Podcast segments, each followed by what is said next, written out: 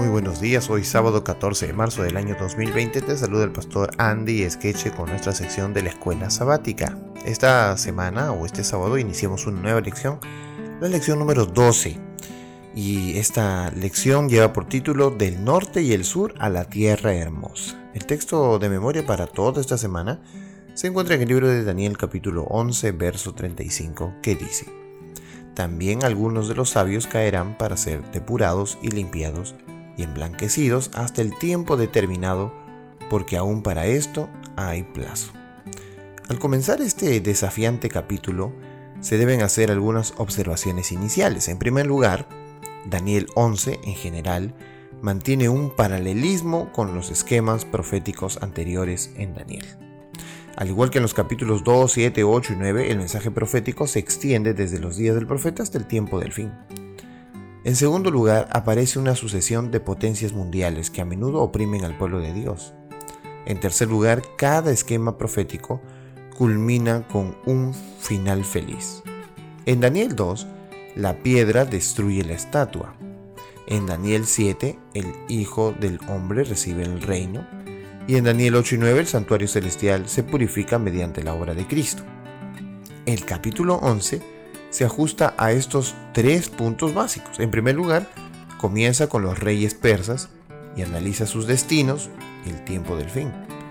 Cuando el rey del norte ataca el monte santo de Dios, y en segundo lugar se describe una sucesión de batallas entre el rey del norte y el del sur, y cómo afectan estas, estas batallas al pueblo de Dios. En tercer lugar, concluye con un final feliz cuando el rey del norte enfrenta su muerte junto al monte glorioso y santo. Así que estas tres partes debemos tenerlas en cuenta al estudiar durante esta semana el capítulo 11. Yo te sugiero que, ya que vamos a hablar de estos últimos capítulos del libro de Daniel y han sido muy controversiales durante muchos años, Necesitamos darle lectura tras lectura. Si es posible para ti, lee este capítulo muchas veces, muchas veces, muchas veces, hasta que tú encuentres estas tres partes o estos tres puntos básicos de los cuales hemos hablado el día de hoy. Y cuando lo hayas leído, eh, entonces vamos a poder iniciar el día de mañana, pasado y los días que vienen la lectura completa de este capítulo y viendo estas tres partes esenciales, estas tres partes principales. Nos ayudará a entender esta profecía del capítulo 11. Como dijimos la vez anterior, el capítulo 10 que estudiamos la semana pasada solo era el prólogo, ¿verdad? La introducción. Y ahora veremos a ciencia cierta la profecía que se encuentra en este capítulo 11 del libro de Daniel.